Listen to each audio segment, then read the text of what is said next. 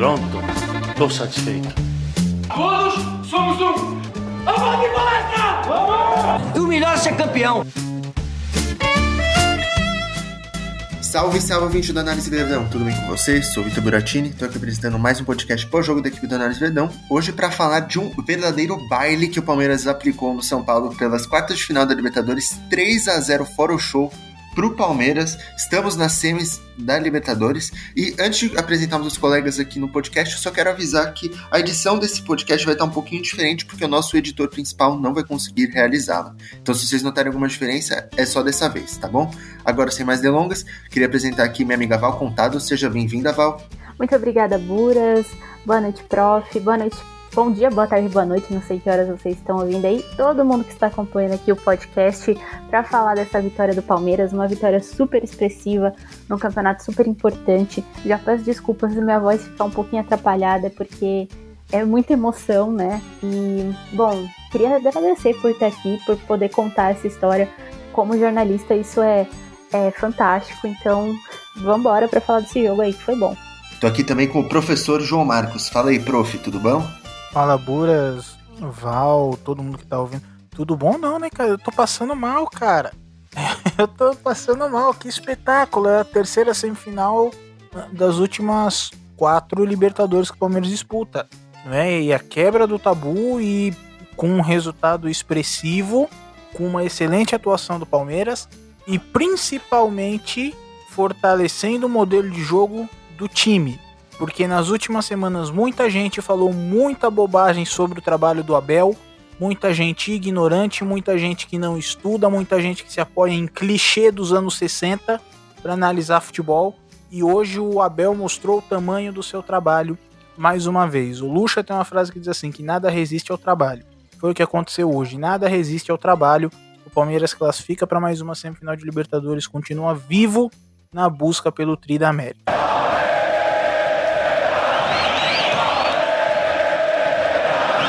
Bom, para começar esse podcast, eu queria que a gente comentasse um pouquinho da escalação de hoje contra o São Paulo, que a principal diferença talvez tenha sido a inclusão do Wesley ali é, no time que começou o jogo, né, no lugar do Breno Lopes. Queria saber o que vocês acharam da escalação do Palmeiras para essa partida hoje contra o São Paulo.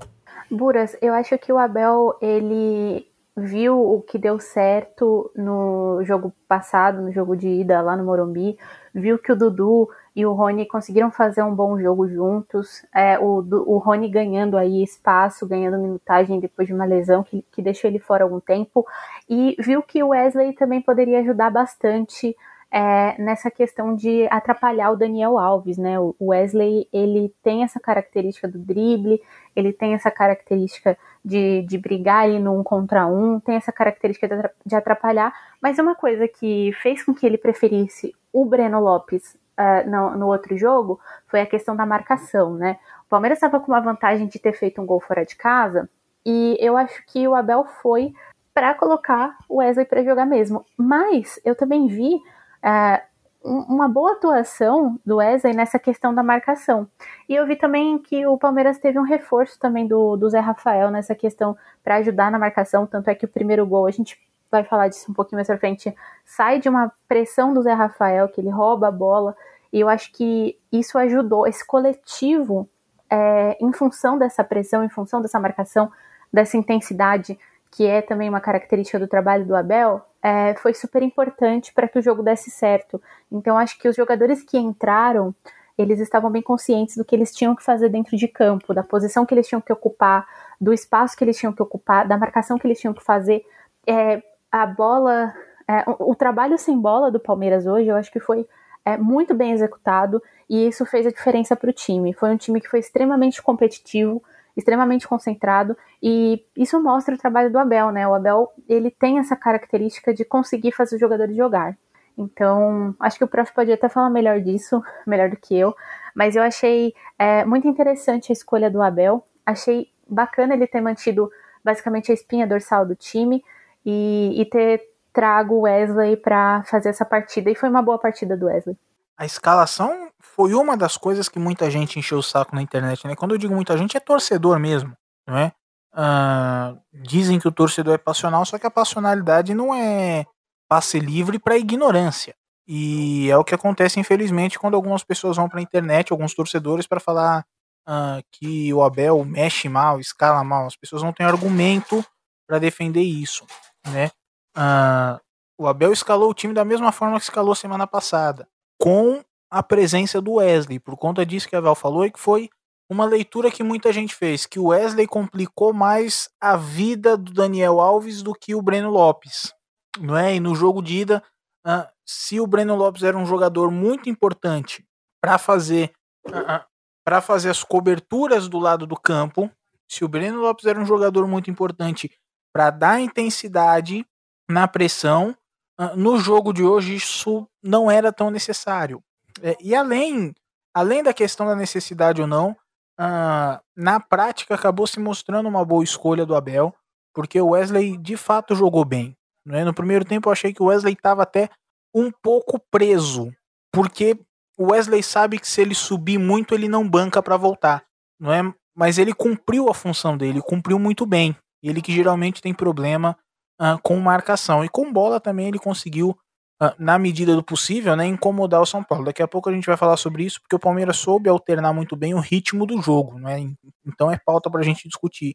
Mas eu queria destacar isso, que a escalação do Palmeiras, com exceção da presença do Wesley, foi rigorosamente a mesma. Então não existe argumento para falar que o Abel escala mal a equipe, tá? até porque a questão de escalar mal o bem me parece muito relativa, não é?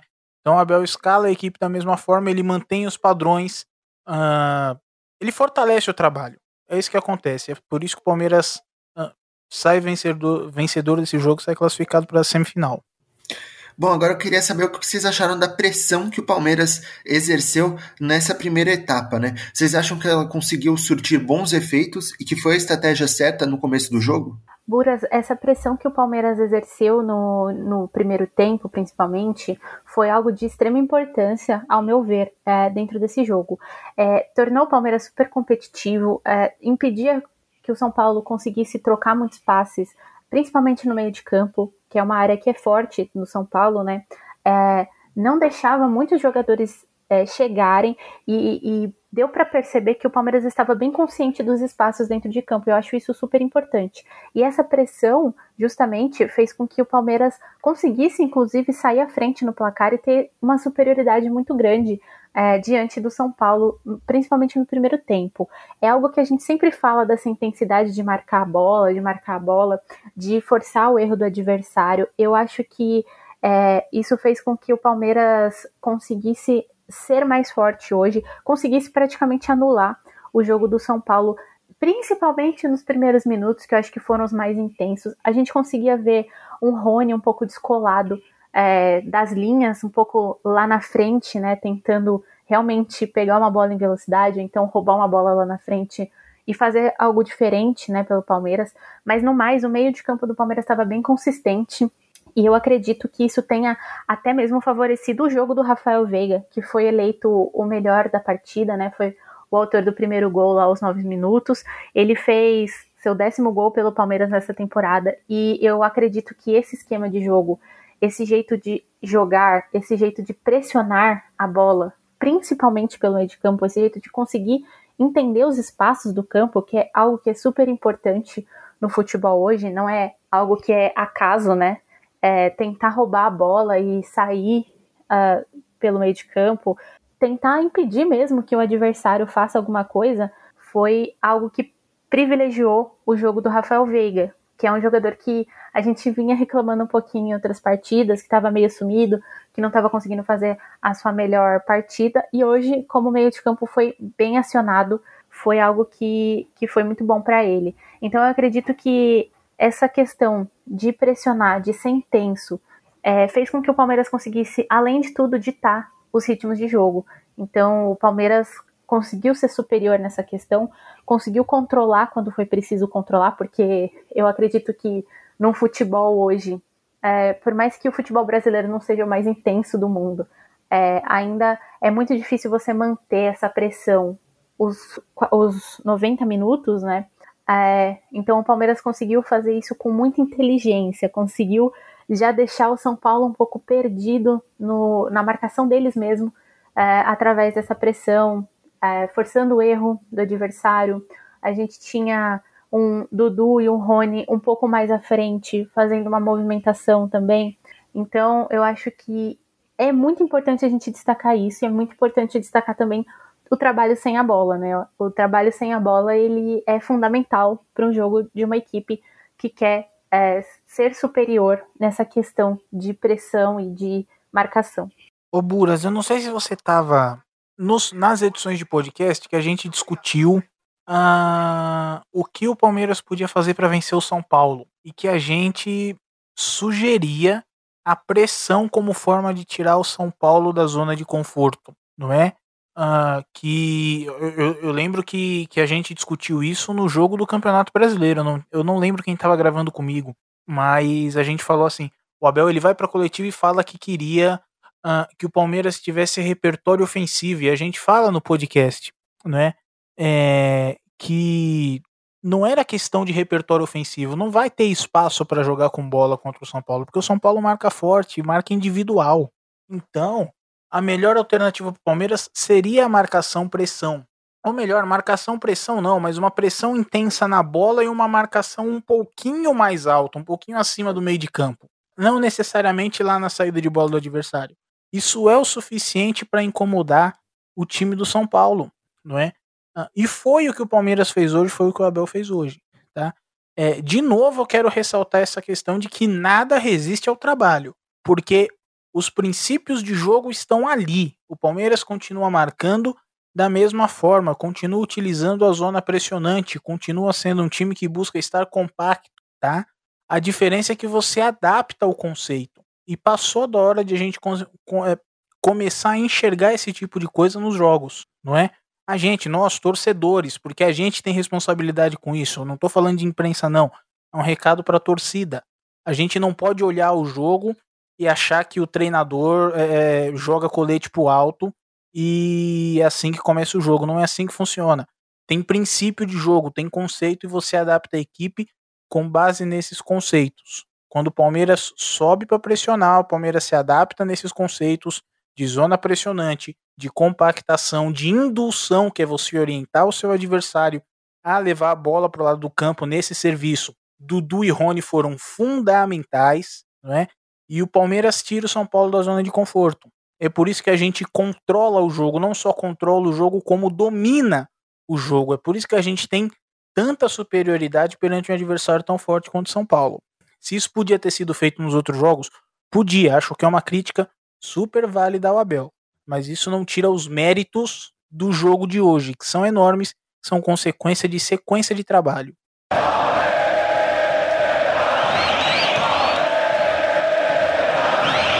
Uma coisa que aconteceu nessa partida foi o Dudu e o Rony que conseguiram abrir espaço para o Veiga e assim é, possibilitar que o Meia jogasse ali mais, talvez livre, né? Queria saber que, como vocês acharam que esses, os nossos dois ali, é, é, o Dudu e o Rony, conseguiram fazer isso, é, como eles conseguiram dar esse, mais esse espaço para o Rafael Veiga? Buras, eu queria começar minha fala falando que é muito bom ter o Dudu de volta nessa forma que ele tá. Ele ainda não tá no seu 100%, como a gente já viu, mas ele tá bem e ele tá ajudando muito o Palmeiras e foi essencial nos dois jogos para tentar escapar dessa marcação do, do São Paulo, que, como o prof falou, é muito intensa, é uma marcação forte, é uma marcação né, individual, é uma marcação que dificulta o jogo do, do adversário, mas o Dudu ele tem uma visão de jogo que ajuda até mesmo o Rony, que tem essa velocidade, é, a se movimentar em campo, e os dois juntos é, dá certo. Eu, eu sinto que pro, pro Rony o que faltava era um companheiro para para dividir essa velocidade, para dividir essa descida, essa essa eu, eu, não sei se eu posso usar a palavra amplitude, prof, depois na sua fala, se você quiser até me corrigir, mas eu senti que que deu uma amplitude para o campo, mesmo eles não indo tão pelos lados, assim, às vezes caindo pelos meios.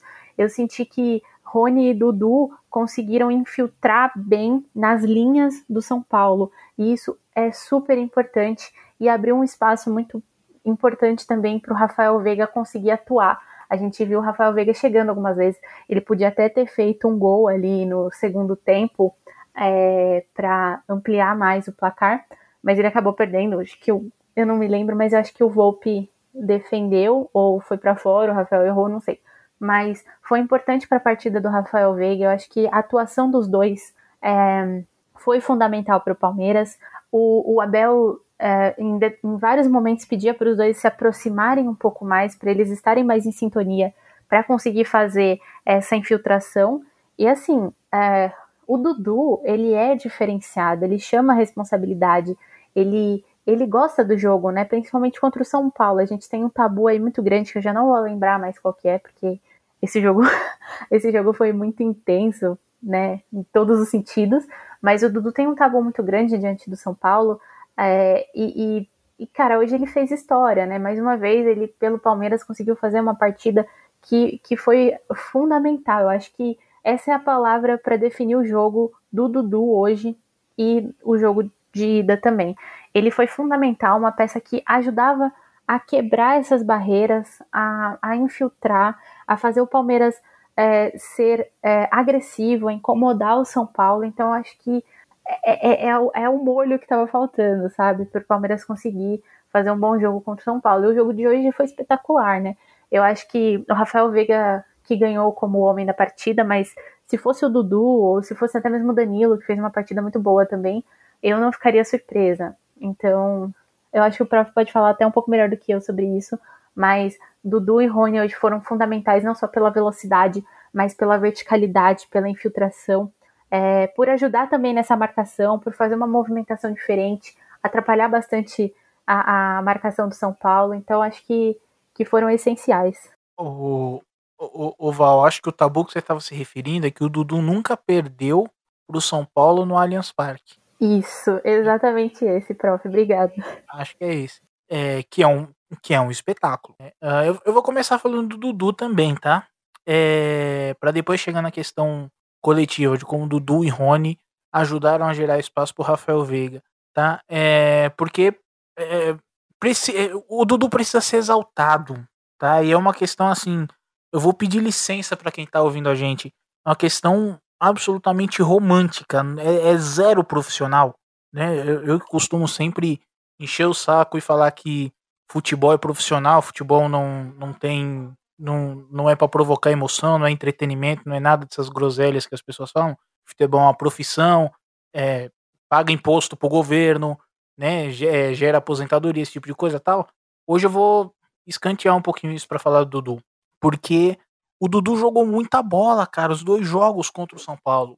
E dá prazer ver o Dudu jogar.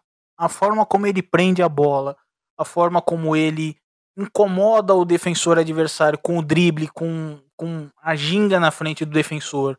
Uh, a finalização, o segundo gol, a finalização do Dudu é um espetáculo quando a gente vê a câmera uh, posicionada por trás, né, ou melhor, de frente pro gol, quando a gente fica atrás do Dudu na câmera que, que, que dá para perceber como o chute do Dudu foi consciente. Né? Não é que ele enche o pé e acerta o ângulo, não, ele coloca a bola no ângulo. É um espetáculo, é um, uma maravilha de gol, né? Uh, e o Dudu precisa ser exaltado. Jogou muito bem os dois jogos, fez a diferença. E é bom que ele esteja de volta, porque ele merecia ganhar a Libertadores que a gente ganhou. Né? Por tudo que ele passou, por estar junto com a gente, a identificação é, que a gente criou, né, a, desde a história do chapéu. Uh, infelizmente ele não estava. E essa é uma oportunidade que ele tem de ganhar essa Libertadores, de coroar a, a passagem dele, a relação dele com o Palmeiras, tá? É, vamos para a questão tática do jogo. Val, vê se o que eu vou falar complementa aquilo que você queria dizer, tá bom? É, a minha leitura é de que Rony e Dudu são dois jogadores que atacam a profundidade o tempo inteiro, tá bom? É, o Dudu é muito mais do que isso, né? O Dudu também articula jogo, tem bom giro, tem boa leitura, bom passe, é, bom controle de bola e por isso ele tem bom drible. Então não é que o Dudu somente ataca a profundidade, mas ele também ataca a profundidade. Então o São Paulo ele perde a referência. O São Paulo não tem um centroavante para marcar quando o Palmeiras coloca Dudu e Rony no ataque junto do Wesley também, né? Vamos considerar o Wesley também, os três atacantes. Então o São Paulo não tem uma referência para marcar. Tem esses dois jogadores, Dudu e Rony, que atacam a profundidade o tempo inteiro. E principalmente quando, a, quando um deles sai da profundidade, que é o Dudu, tem muita qualidade para fazer essa bola girar para controlar o jogo. É, isso, na minha leitura, empurra a defesa do São Paulo para trás e gera espaço entre a linha de defesa e o meio de campo. Foi por isso que o Rafael Veiga conseguiu jogar tão bem, mas não só o Rafael Veiga, também o Dudu. Porque muitas vezes o Dudu faz um movimento para frente e depois ele aproxima da bola. E o Rony continua empurrando a defesa para trás. Faz o um movimento para frente. Mas o Dudu aproxima da bola é, e, enfim, articula o jogo, faz o papel técnico dele uh, dentro do trabalho coletivo. Tá bom? Mas esse, esse eu considero mais um acerto do Abel. Não é? Porque ele gerou espaço para o Rafael Veiga que vinha numa fase ruim, vinha sendo criticado com razão, uh, mas que não tem jeito. Melhor, o melhor momento do Rafael Veiga foi quando ele teve espaço. Contra o São Paulo ele não vai ter espaço. Né? Então foi uma forma que o Abel encontrou de gerar espaço dentro da nossa proposta de jogo, de verticalizar, de colocar o passo para frente, de pressionar forte a bola, subir um pouquinho a marcação uh, e tentar atacar o São Paulo na roubada de bola, ao invés das circulações, porque nas circulações não tem espaço. Prof, eu queria só falar que você complementou perfeitamente. Acho que você achou as palavras que eu estava tentando buscar para falar a respeito dessa verticalidade do Dudu, dessa característica dele.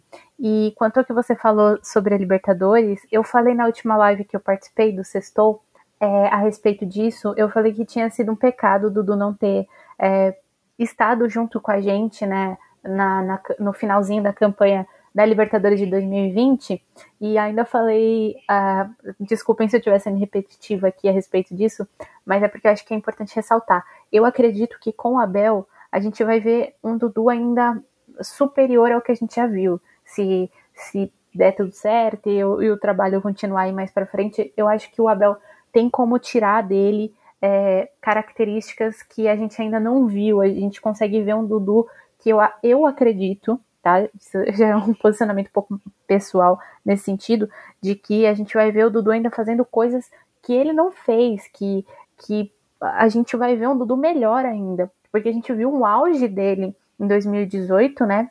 E aí, ano passado, ele não esteve com a gente a temporada inteira, mas eu acredito que o Abel vai conseguir tirar dele ainda mais do que a gente já viu de um Dudu que é um craque, que é absurdo e que, como o prof falou, precisa ser exaltado o futebol do Dudu. Então, então eu vou complementar, Val, concordo com você. Acho que você tem total razão. É, a, a, a, gente pode ver se o trabalho do Abel tiver uh, mais tempo, se tiver. É, é, é, é, se for prolongado o trabalho do Abel, a gente pode ver um Dudu melhor, porque uh, uh, o, o jogo coletivo do Palmeiras é muito bom. Então talvez a gente não veja um Dudu tão decisivo quanto era antes de ir pro Catar, não é? Porque o que era o Dudu antes de ir pro Catar? Era o cara que fazia gol no último minuto para salvar a pele de treinador que não conseguia fazer trabalho, né? Não conseguia desenvolver trabalho, como era o Mano Menezes, não é? Isso era o Dudu antes de ir pro Catar, salvava a pele de treinador. O Dudu com o Abel, é, a tendência dele se encaixar no coletivo e o coletivo fortalecer a individualidade dele. Então ele não vai mais salvar o Abel no último minuto, mas a gente pode ver um Dudu mais maduro, mais consistente, com mais recurso e que trabalha melhor para a equipe. Não é o Dudu, ele tem muita facilidade de criar situação de gol, de colocar os companheiros na cara do gol.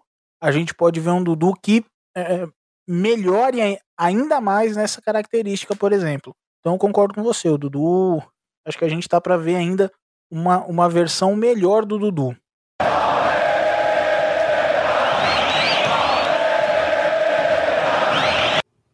Bom, no começo do segundo tempo, a equipe do Palmeiras deu uma diminuída no ritmo ali, talvez para justamente é, poupar energia né, para o resto da segunda etapa e acabou dando um pouco de espaço para o São Paulo.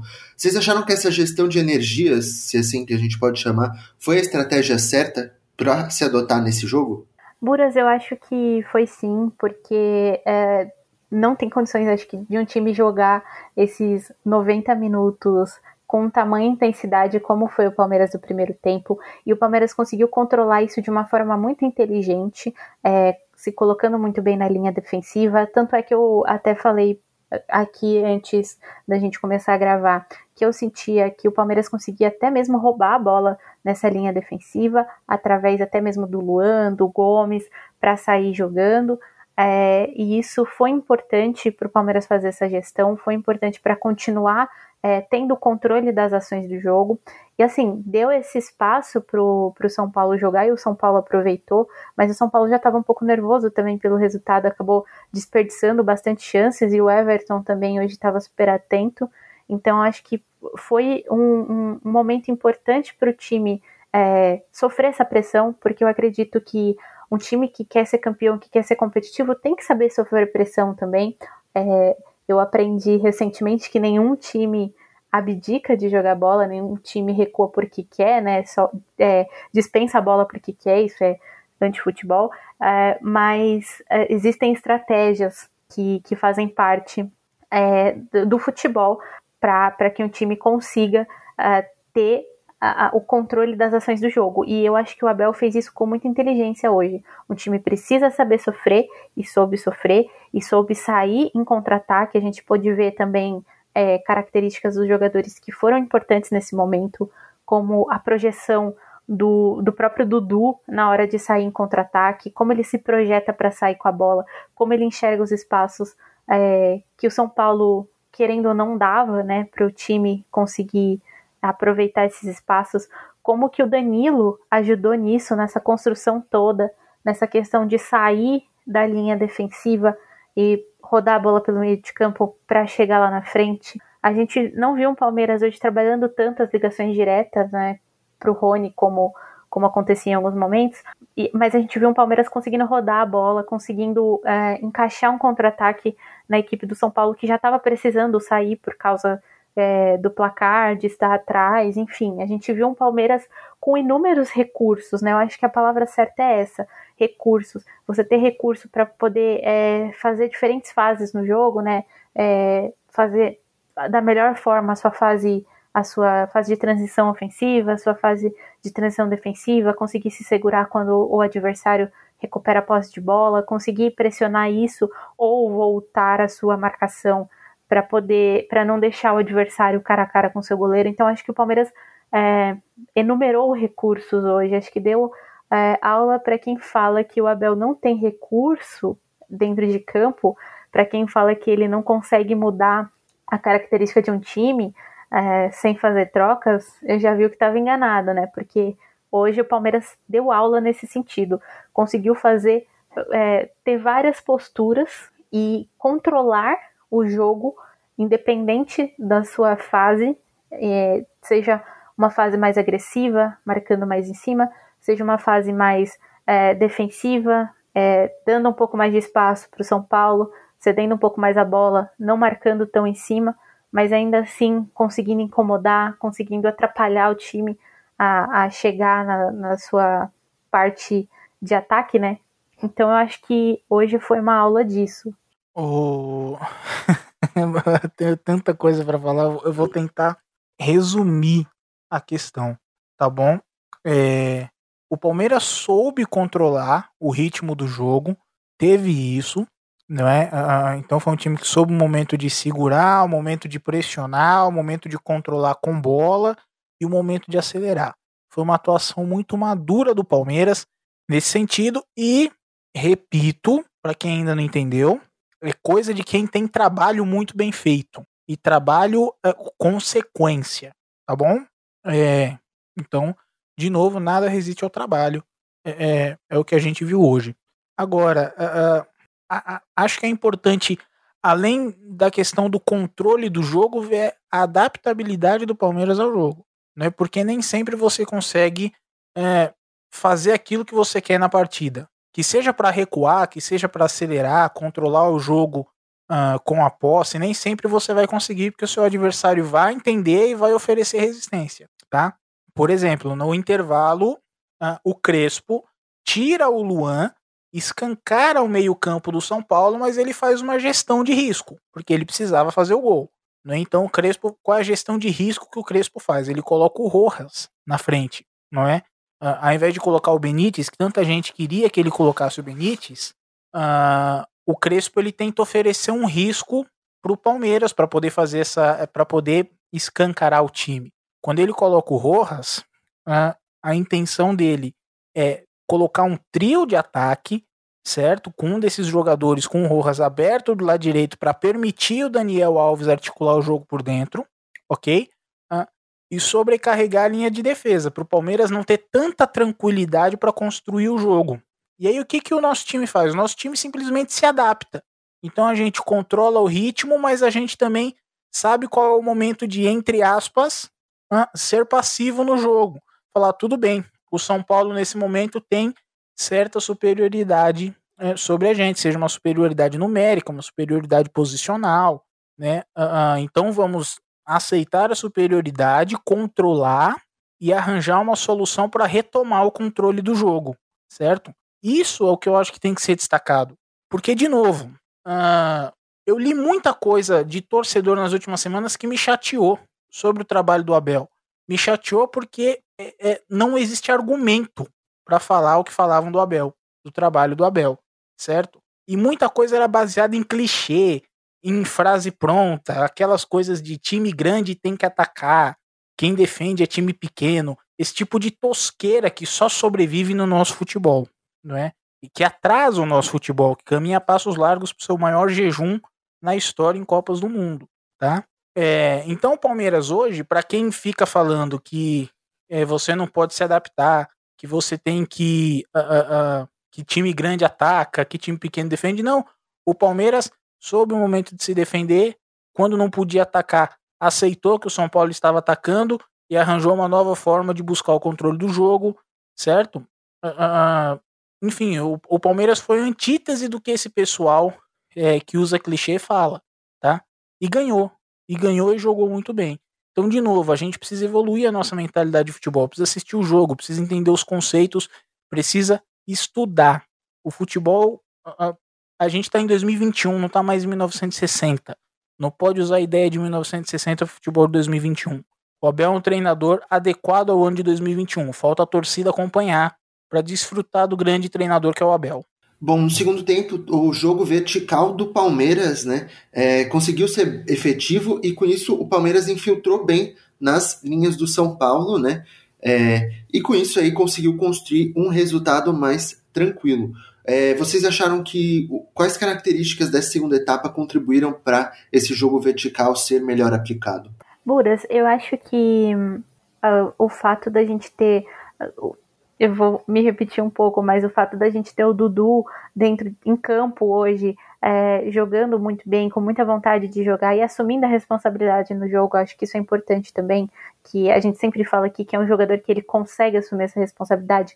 Tanto é que o prof falou que é, antes no, na era pós-Abel, né, a gente viu um Dudu muito decisivo. Por quê? Porque ele chamava para si. O Dudu é um cara competitivo e a gente conseguiu ver isso hoje. Então, acho que ter um jogador com as características dele ajudam muito nessa questão da verticalidade, porque como o prof falou também na fala dele, o Dudu é um jogador que consegue atacar os espaços, mas enxergar esses espaços dentro de campo, é, nessa postura madura, eu acho que foi essencial, foi a característica principal do Palmeiras no time de hoje. Porque, como a gente sabe, o São Paulo é um time que tem essa marcação dura, é, mas que, como todo time, tem espaços para infiltrar. É, a gente sabe também que o São Paulo tem um zagueiro que é experiente, como o Arboleda, o Arboleda não, o Miranda, mas é, ainda assim dá os seus espaços. E o Palmeiras conseguiu achar esses espaços durante a partida. Eu acho que é, ter jogadores com essa característica de infiltração, de, de conseguir fazer um bom passe em linha vertical, é, principalmente no segundo tempo, quando já estava fazendo essa gestão de energia. Quando entrou o Patrick de Paula, eu, eu senti que ele tem uma, essa característica que é diferente do Zé Rafael, que foi quem saiu para dar lugar a ele, que é colocar essa bola enfiada para que outros jogadores consigam é, sair à frente para incomodar, para agredir o adversário. Então, acho que é, ter essa leitura de jogo é importante é, para conseguir fazer essa, essa movimentação em campo, porque é uma movimentação que, que é, ela consegue dar uma diferenciada no jogo, né? Por mais que a gente visse o Palmeiras ali um pouquinho é, cedendo esses espaços, como a gente falou, fazendo essa gestão de energia, como a gente falou, é, era um Palmeiras que conseguia achar os espaços dele para infiltrar nas linhas do São Paulo. Então, cara, é um diferencial muito grande. Eu acho que, que é, a palavra é, é, foi inteligência nesse sentido. É, eu, eu, eu, vou resumir um pouquinho a questão. Eu acho que uh, muitas coisas encaixaram para o Palmeiras encontrar é, não só os passes verticais, mas os movimentos verticais, né? As corridas para frente. Uh, um dos motivos é que São Paulo dá espaço para isso, sempre deu espaço para isso, tá? É, entre, entre os zagueiros e os laterais dos dois lados, por isso que eu estou colocando laterais no plural, tá? Uh, o espaço sempre houve. Uh, a segunda questão, a característica dos jogadores, como a gente já falou, Dudu e Rony, certo? Uh, e a terceira questão que eu acho fundamental é encaixe com os jogadores. Por exemplo, o Danilo jogou um bolão nessa semifinal, nessas quartas de final, nesse segundo jogo. Um bolão. E o Danilo a gente sabe que ele tem essa característica de dominar a bola sempre, além de tirar ela da pressão com o passe e não com a condução, que essa é uma, característica do Zé Rafael, né? Uh, o Danilo tira a bola da pressão com o passe e quando ele recebe de frente, levanta a cabeça e passa para frente. Levanta a cabeça e passa para frente, verticaliza, verticaliza, coloca em jogo os meias e atacantes. Às vezes bola no pé, às vezes bola no espaço. Então eu acho que casou essas três coisas. Quem estava em campo na frente, quem estava em campo ajudando a armar o jogo e o espaço que o São Paulo dá. E só para completar, quando o prof falou do Danilo, é, eu me lembrei que eu acabei não citando ele, mas ele é um cara de extrema importância nessa questão de achar espaços, né?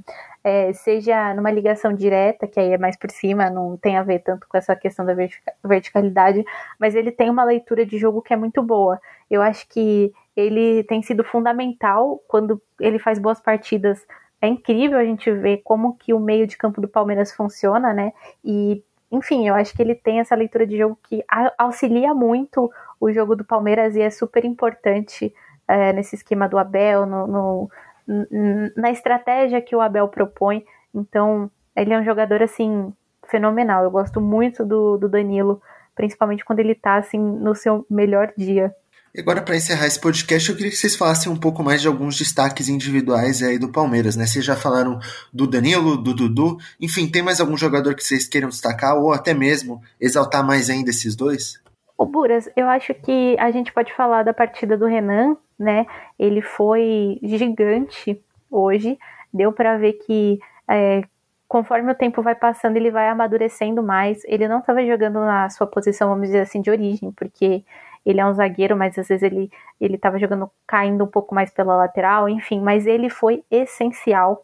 Ele junto com o Gomes caçaram o Rigoni pelo campo. A gente sabe que o Rigoni consegue ter um diferencial quando ele chega lá na frente, mas o Renan, ele estava em todas. Ele, cara, ele fez um estrago é, ali do, do lado do Rigoni, ele conseguiu marcar muito bem, ele conseguiu caçar ele em todas as jogadas, não dava espaço, não deixava ele chegar, não deixava ele cruzar, não deixava ele fazer nada. E, e quando por acaso passava por ele, tinha o Gustavo Gomes também. Eu acho que, o, que o Renan pode ser um destaque. E eu queria só falar uma coisa que é, assim, meio por fora, mas o William não jogou, eu sei, mas em alguns momentos eu conseguia ouvir ele na transmissão gritando boa, vai, incentivando os amigos que estavam dentro de campo, e eu acho que isso é uma atitude bacana de um jogador que é experiente, de um jogador que é que foi já muitas vezes é, protagonista e peça, peça principal no time do Palmeiras, então acho importante ter isso, essa união também com quem está fora, né? Então, eu acho que o William representou o que a gente não pode estar na, é, no estádio, não pôde estar na Allianz Parque. Então o William estava lá representando a gente. Então acho que eu deixaria esse pequeno destaque assim de fora do jogo mesmo, só para para descontrair. Você tava bem, Val. Você tava escutando os, car os caras falando fora do campo. Para escutar o que estava acontecendo dentro do campo, tava uma dificuldade. Meu Deus, que jogo nervoso, ó. Vamos lá, eu vou destacar o Renan também, tá bom? Trabalho defensivo uh, fantástico. Passar algumas estatísticas do Renan que eu acho importante, tá? Quatro cortes, uma interceptação e três desarmes, certo? Vamos ver as disputas do Renan para a gente colocar esse número em, em, em, disputa no alto, disputa no chão. Uh, o, Luan, o Renan disputou nove no chão, acertou quatro, metade, tá? Disputou três no alto e ganhou duas, tá bom?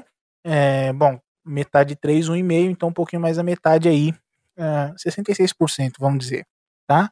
Excelente atuação do Renan, teve um, um desarme dele no Rigoni ainda no primeiro tempo que foi uh, espetacular, que o Rigoni vinha de frente, que é uma jogada muito difícil de você parar, você tem que tirar a velocidade do atacante para depois dar o bote, o Renan consegue fazer isso com perfeição, tá? E, e, e rouba a bola é, praticamente com, com um carrinho, né, deitado.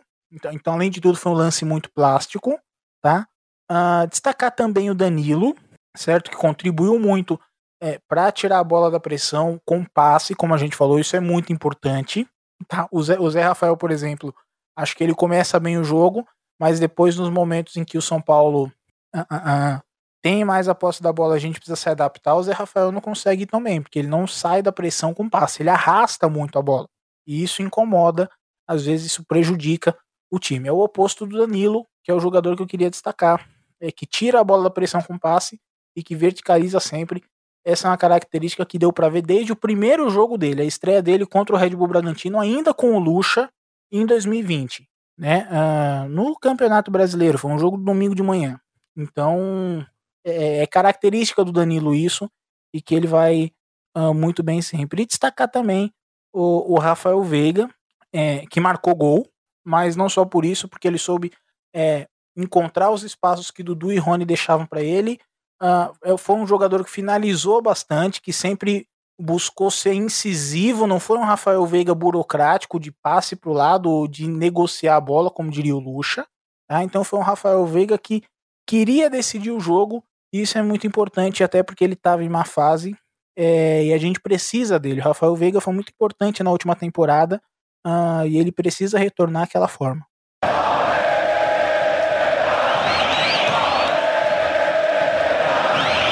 Bom, ouvintes do Análise Verdão, acho que por hoje é só. Um excelente podcast hoje, um clima mais alegre. É, grande vitória do Palmeiras e estamos nas semifinais novamente. Agora é aguardar o nosso adversário, que é o Atlético Mineiro ou River Plate. Queria agradecer primeiramente a participação da Val. Valeu, Val. Valeu, Buras. Muito obrigada, prof.